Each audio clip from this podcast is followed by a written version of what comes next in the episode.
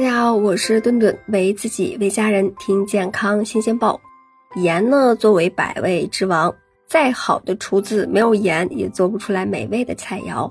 然而呢，疾病却在一道道咸香美味的菜肴中悄悄地找上门来。今天呀，顿顿就跟大家聊一下，那我们每天做饭都会用到的调味料食盐，看看低盐饮食对于我们的健康的重要性。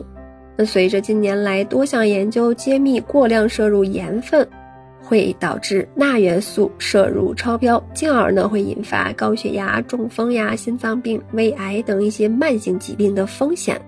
根据二零一五年世界卫生组织和世界高血压联盟会议中更新的健康成年人每日食盐摄入量的上限和二零一九年我国发布的中国成人食盐推荐量来看。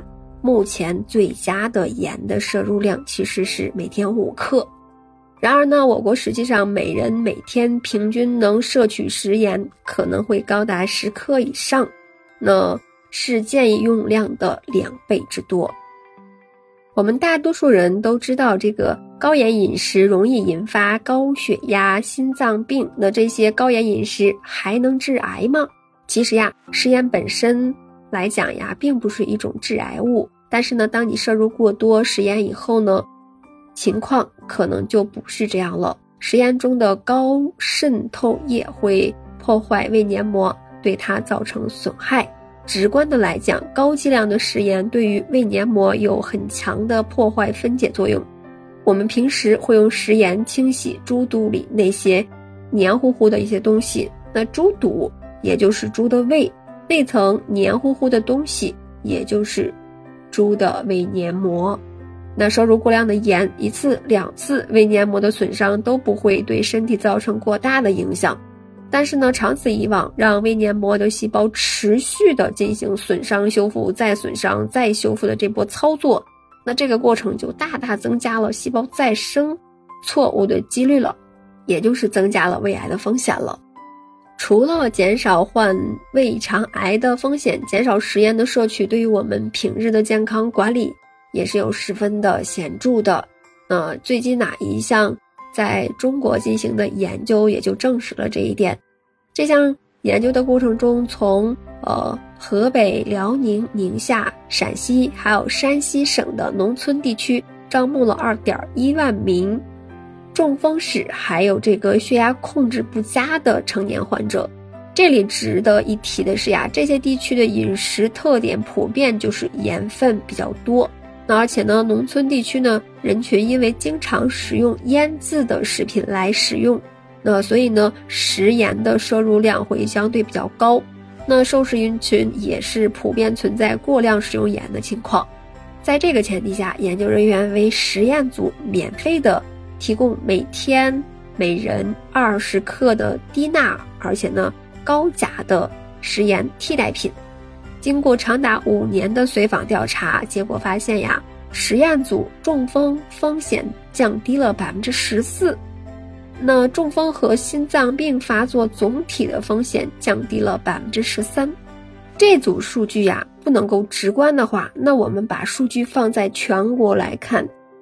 低钠盐的饮食，每年都能在中国范围内预防四十万例过早死亡。那在世界范围内预防几百万例过早死亡。由此可见，那低盐饮食对于我们的身体健康会起的一个至关重要的作用。那我们要怎么有意识的去减少食盐的摄入呢？首先呀，就是要做的就是做饭的时候。要使用限盐的勺子，在市场上的限盐的勺子有一克、两克的，那只要家庭中有三人的，可以选择两克的盐勺，那三餐中只用三勺就行了。当然了，那前提就是没有使用其他的高盐的调味品，比如酱油、蚝油、大酱呀。那如果用了这一类的调味品，就要适当的减少食盐的添加量了。除此之外呢，像是加工肉制品呀、腌制的食物呀，比如说呃肉罐头、酱菜、香肠里面，那为了风味更加浓郁，并且呢延长保质期，都会添加大量的食盐。那这类高盐食品也要尽量少吃。虽然我们都有意识的在减少这个盐的摄入，但是呢，仍旧是属于一个高钠盐摄入的国家。有人会说了，那我炒菜也就放了一点点盐，那为什么还会钠摄入超标呢？这个时候呀，我们要警惕生活中的隐形盐，在面包一些包装的食品中，那隐形盐的问题更加不可忽视了。有些人就一直觉得面包跟馒头差不多，没有什么盐。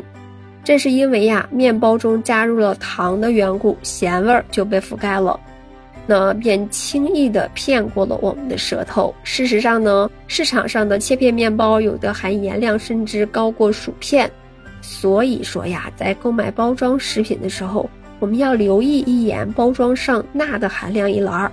那一般来说，钠含量的高低就代表着含盐量的多少。最后呢，通过今天的讲解。